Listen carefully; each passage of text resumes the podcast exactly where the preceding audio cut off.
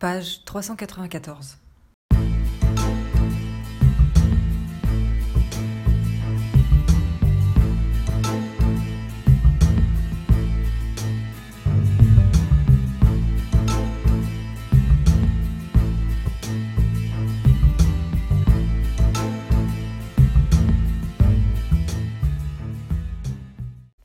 Salut, c'est Adoria. Alors aujourd'hui on se retrouve pour un épisode un petit peu plus léger que celui de la semaine dernière parce qu'il avait été euh, assez dense, assez fourni et j'ai eu envie de, faire quelque chose de, plus simple mais euh, qui permette quand même qu'on apprenne à mieux se connaître euh, toi et moi. alors étant donné que tu ne, tu ne, me vois pas, que tu ne me connais pas vraiment et que je te balance des, théories euh, littéraires un peu comme ça euh, dans, chaque épisode. Euh, je trouvais ça pas très juste que tu n'en saches pas un peu plus sur moi, sur la lectrice que je suis et ma manière de fonctionner par rapport à la lecture. Donc j'ai décidé de reprendre les questions du tag Mon rapport à la lecture d'Alexia, qui tient la chaîne tête à tête. Tous les liens sont, sont en barre d'infos. Euh, et comme ça, on, va. Enfin, je, vais répondre aux questions et toi, tu vas pouvoir te rendre compte un petit peu mieux de la lectrice que je suis et de euh, comment je fonctionne. Il y a huit questions et je te propose de commencer maintenant. Quel est ton rythme de lecture? Alors, Mon rythme de lecture est très très très variable selon les semaines, les mois, les jours. Tout dépend du temps que j'ai à consacrer à la lecture, euh, de la l'espace mental que j'ai de disponible pour cette activité, euh, pour la vie en général. Euh, en gros, il faut savoir qu'en tant que doctorante, j'ai un quotidien extrêmement chargé de tâches très variables qui comprend beaucoup de déplacements, beaucoup d'administratifs, une réflexion constante sur mon sujet de thèse, etc. Et euh, même si euh, la lecture m'offre un échappatoire plus que bienvenu, parfois je n'ai pas d'espace mental en fait euh, pour ingurgiter d'autres informations. Donc c'est à ce moment-là que je, lézarde sur le canapé devant une série. Mais globalement, si on doit parler de mon rythme lecture et d'un rythme lecture moyen, je dirais que dans les moments les plus bas, je dois lire peut-être un roman par mois. Et dans les moments les plus hauts, euh, j'en lis, euh, je peux lire jusqu'à 3-4 hum, romans. Euh, je peux lire bien plus d'ouvrages si j'inclus dans mon mois des lectures graphiques qui prennent beaucoup moins de temps de lecture, ou de la poésie, du théâtre, des récits courts, des nouvelles. Là, tout de suite, le nombre d'ouvrages lus augmente, mais pas forcément le nombre de pages, en fait, parce que euh, parce que voilà, le, rapport au, nombre de pages est pas le même. Et c'est vrai que mon rythme de lecture, euh, je j'y prête pas forcément beaucoup attention. Donc voilà, je dirais entre 1 et 3, 4 euh, romans par mois, des romans de 300 pages, quoi. On va dire ça comme ça. Un ou plusieurs livres à la fois? Alors chez moi, c'est toujours plusieurs livres à la fois. Parce que euh, j'ai du mal à me focaliser sur une seule histoire en même temps, sauf quand elle est euh, absolument passionnante et que je dévore le, récit en trois jours, ce qui m'arrive quand même extrêmement rarement. Il faut que ce soit un très très gros coup de cœur ou euh, que je n'ai que ça à faire et encore ça se discute. je lis toujours plusieurs livres à la fois parce que j'adore alterner les formats parce que chacun ne me procure pas les mêmes sensations et je n'ai pas toujours besoin des mêmes sensations euh, euh, au même moment, ou pas besoin ou par envie. Euh, par exemple, il n'est pas rare qu'en plein milieu d'un roman, je lise deux ou trois BD parce que j'ai envie de faire une pause dans les romans. les recueils de poésie, j'aime bien distiller la poésie au fil des jours, donc je vais lire une dizaine de poèmes par-ci, une dizaine de poèmes par-là, et c'est comme ça que je reste sur le même recueil pendant plusieurs semaines. Euh, pour le théâtre, c'est un peu différent. Enfin, ça fait longtemps que j'en ai pas lu, donc euh, là, je pourrais pas trop dire. Euh, mais en tout cas, voilà, il y a toujours, toujours, toujours plusieurs livres en même temps et pas forcément que deux, hein. ça peut être trois, quatre, des fois cinq, plus tout ce que je lis pour ma thèse à côté. Voilà, ça fait beaucoup de monde en simultané, mais j'ai la grande chance de ne pas oublier facilement ce que je lis. Donc, euh, enfin, j'ai très souvent la, capacité de revenir à un récit, de savoir précisément où je me suis arrêtée euh, et ce qu'il y avait dans, l'histoire. Donc, euh, voilà, c'est vraiment une grande chance et ce qui me permet de faire ça. Mais voilà, après, je, comprends tout à fait les gens qui ne lisent qu'un seul livre à la fois. Si je voulais être raisonnable, si je voulais être raisonnable, je ferais la même chose, mais, mais non, je suis plutôt éparpillée.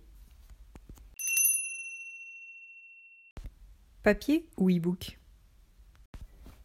Alors ça c'est une très grande question. Euh, d'ailleurs on, m'interroge très souvent là-dessus parce qu'il s'avère que je lis quasiment exclusivement sur e-book.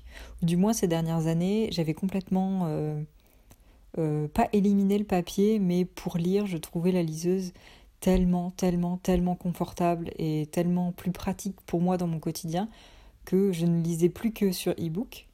Euh, là, depuis à peu près une année, je suis inscrite à la médiathèque, donc forcément, j'emprunte beaucoup plus euh, de livres papier. Et donc, le papier se réincorpore petit à petit dans ma manière de lire.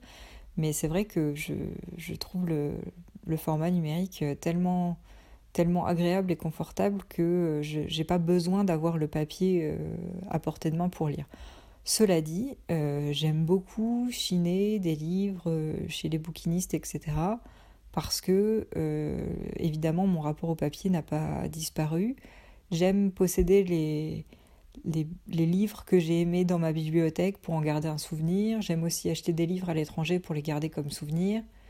et parce que des fois, on ne trouve pas tout en numérique, notamment la littérature étrangère. Et du coup, euh, non, j'ai quand même une, bonne bibliothèque papier euh, à la maison. D'ailleurs, mon chéri euh, possède énormément de livres lui aussi, plus que moi d'ailleurs. Lui, c'est plutôt des livres de, sociologie, de, philosophie, enfin dans les sciences humaines. moi aussi, j'en ai, un, mais, mais c'est plutôt moi qui ai la partie roman et œuvre graphique. Et c'est vrai que j'aime bien le papier aussi. Mais voilà, j'alterne les deux. Si je devais donner un pourcentage, je dirais que je lis 75% en numérique et 25% en papier. Relis-tu tes livres? Alors euh, non, je ne relis pas mes livres, sauf quelques rares, comme euh, un peu comme beaucoup de monde Harry Potter. Bon bah ça c'est voilà, c'est un peu une Madeleine de Proust. Hein, je pense que beaucoup comprendront. Euh, par contre, non, je relis pas mes livres, sauf si ce sont des livres pour le travail. Euh, mais sinon, j'ai jamais Parfois, j'ai ressenti le besoin de relire certaines œuvres parce que je voulais me replonger dans l'univers, etc. Et en fait, le fait de connaître déjà le développement et la fin fait que j'abandonne très vite ma relecture parce que je me dis qu'il y a trop de trucs euh, inédits euh, à découvrir, que voilà, que je les connais déjà, et puis rien que le fait de faire une petite incursion dans le récit que j'ai aimé euh, me suffit à retrouver le, goût et l'univers, donc, donc voilà, en général ça me suffit, mais ouais, non, je, je relis pas mes livres. Quel genre de livre lis-tu principalement? Alors, euh, bah, j'en ai un peu parlé dans l'avant-dernier épisode où je te disais que je lisais de tous les genres.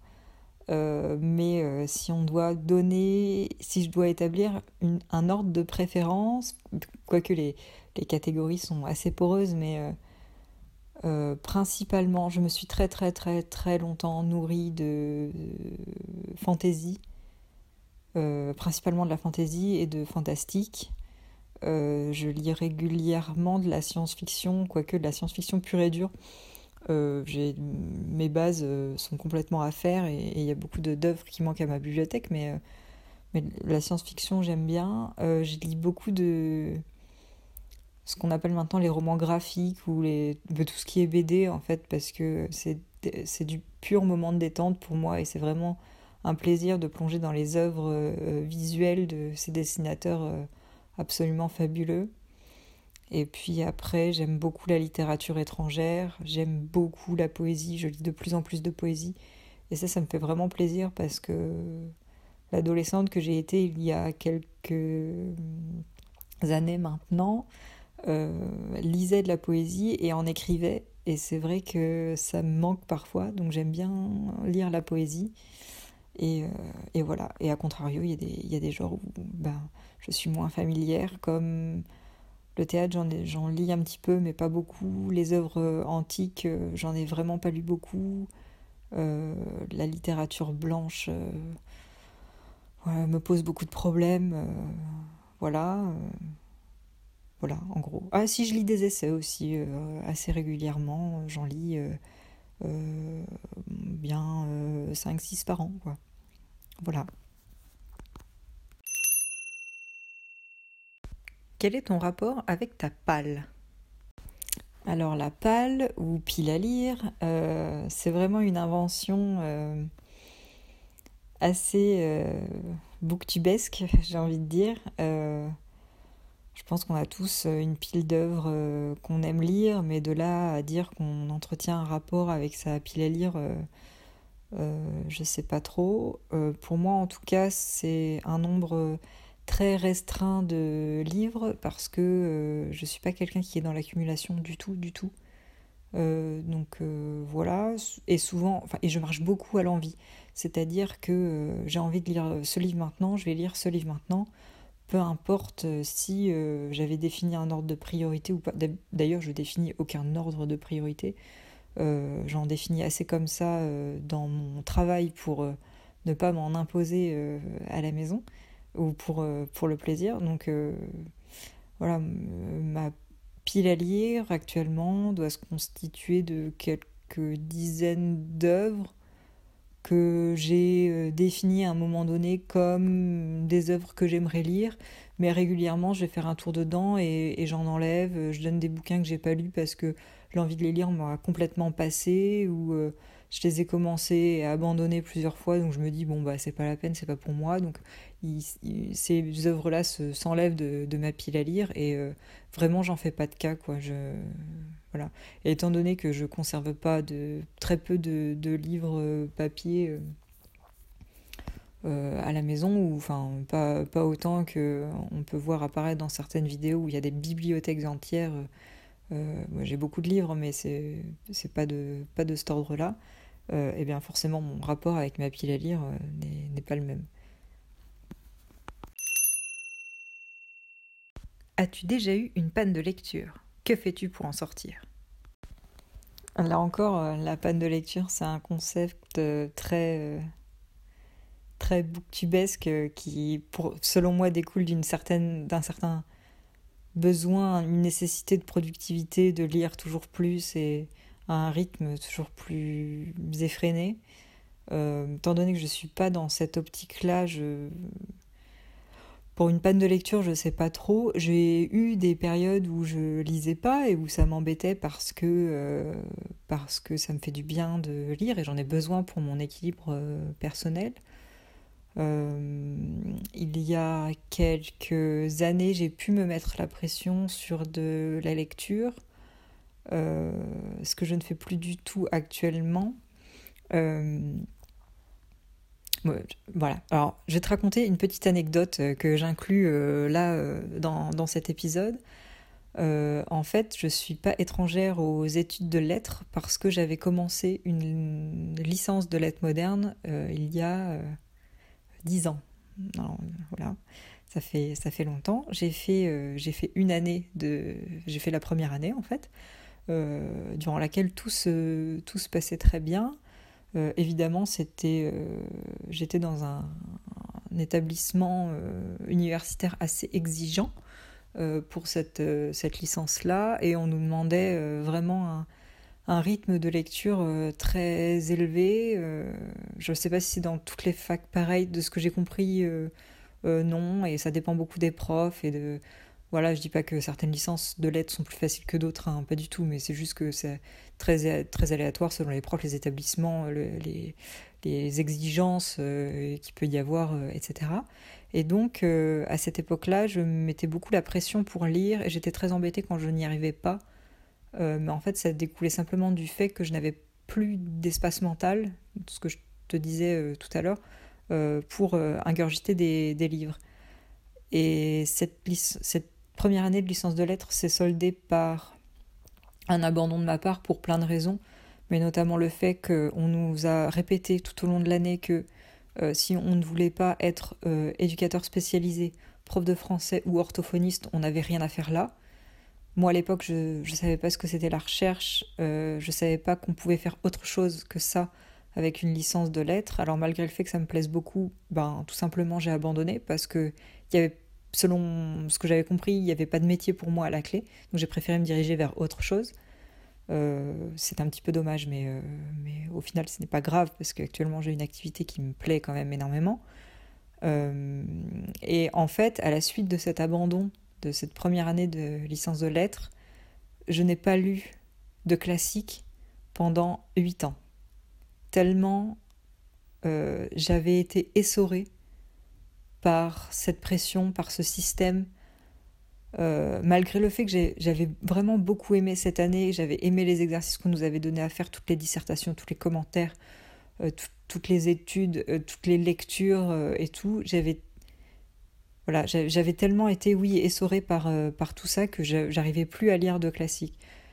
Et tellement que dans les, les, six premiers mois après cette, cet abandon, j'ai pas lu du tout. Alors que j'en avais vraiment besoin euh, euh, pour, euh, pour moi, pour ma, santé mentale. et à la suite de ça, la lecture est revenue petit à petit, mais j'ai décidé de ne plus jamais me mettre la pression en ce qui concerne les lectures. Je n'hésite pas à abandonner, je n'hésite pas à dire non, c'est pas le bon moment, j'ai pas le bon feeling, je veux pas lire cette œuvre-là tout de suite. Il y a des œuvres qui me font peur euh, ou sur lesquelles je sens que ce n'est pas le bon moment pour moi de les lire. Il y en a quelques-unes comme ça où je sais que j'ai très envie de les lire mais que ce n'est pas le moment. D'ailleurs, je ferai peut-être un épisode là-dessus parce que c'est assez intéressant comme mécanisme et euh, ça rentre tout à fait dans le, dans le rapport à la lecture que j'entretiens. Et donc, euh, voilà, tout ce qui est panne de lecture, pour moi maintenant, ça n'existe pas. Je lis quand j'en ai envie. Je ne me force pas et rien ne justifie euh, une certaine productivité par rapport à la lecture, parce que pour moi c'est du domaine du plaisir, du loisir uniquement. Euh, et donc je n'ai pas d'astuce à donner pour sortir des, des, pannes de lecture, évidemment, puisque euh, c'est un concept qui, dans mon monde de lectrice, n'existe pas. Qu'est-ce qu'un lecteur? Alors, un lecteur ou euh, une lectrice, euh, pour moi, c'est quelqu'un qui lit, tout bêtement. Euh, peu importe que l'âge de la personne, peu importe ce que la personne lit. je, ça renvoie évidemment au podcast, le deuxième épisode que j'avais fait sur le fait que je lise plusieurs genres de littérature. Euh, pour moi, c'est pareil, je hiérarchise pas les lecteurs, je dis pas euh, euh, à quelqu'un tu devrais lire ci ou tu devrais lire ça. Il m'arrive de faire des recommandations en disant j'ai beaucoup aimé ça, je pense que ça pourrait te plaire, mais, mais, mais voilà. et qu'est-ce qu'un lecteur? Bah oui, c'est quelqu'un qui lit, quoi. Enfin, je sais pas, pour moi, il n'y a pas de degré dans la passion, il n'y a pas de, de bon, de mauvais lecteur ou de quoi que ce soit. même quelqu'un qui, qui lit le, journal ou le Gorafi, euh, ça reste plus ou moins un lecteur pour moi. Voilà, et je pense qu'à partir de là, on peut tous euh, bien s'entendre dans ce monde merveilleux. Eh bien voilà, c'était le dernier, euh, la dernière question de ce tag. J'espère que ça t'aura plu, que j'étais assez claire dans mes réponses. Je me suis pas trop bien rendu compte parce que voilà, je me suis mise à parler comme ça, comme ça me venait. Je n'ai pas voulu euh, scripter du tout ce podcast parce que je ne voulais pas euh, ne pas être spontané et ne pas et que tu aies l'impression que c'était prémâché ou je voulais te donner l'impression que je réfléchissais aux questions en même temps que je te parlais, ce qui a été le cas. Donc j'espère que tu as apprécié ça. J'ai conscience que ça peut faire beaucoup de questions pour certains certaines, et trop peu de questions pour certains et certaines autres. Alors n'hésite pas à me dire ce que tu en penses. Euh, n'hésite pas à me dire si le, format du tag, le fait que je réponde à des questions t'intéresse. Peut-être euh, pour euh, un jour plus tard faire une foire aux questions ou quoi. voilà, n'hésite pas. Et en attendant, je te souhaite une très très bonne semaine avec ou sans lecture. Et avec ou sans panne de lecture. À bientôt. Ah, et j'ai oublié de te dire. Si tu veux euh, me donner un coup de pouce, tu peux t'abonner à la chaîne, liker euh, les podcasts ou les partager. Euh, moi, ça m'aide beaucoup à savoir si ce que je fais te plaît. et c'est un gros encouragement pour la suite parce que, mine de rien, ça, ça prend un petit peu de temps de, de faire ces podcasts. bon, bah là, le tag, c'était plutôt vite fait, mais, mais voilà, c'est des épisodes comme celui de la semaine dernière, par exemple, me demandent quand même pas mal de recherche et de temps. Donc voilà, n'hésite pas à t'abonner, à liker, ça me ferait vraiment, vraiment très plaisir.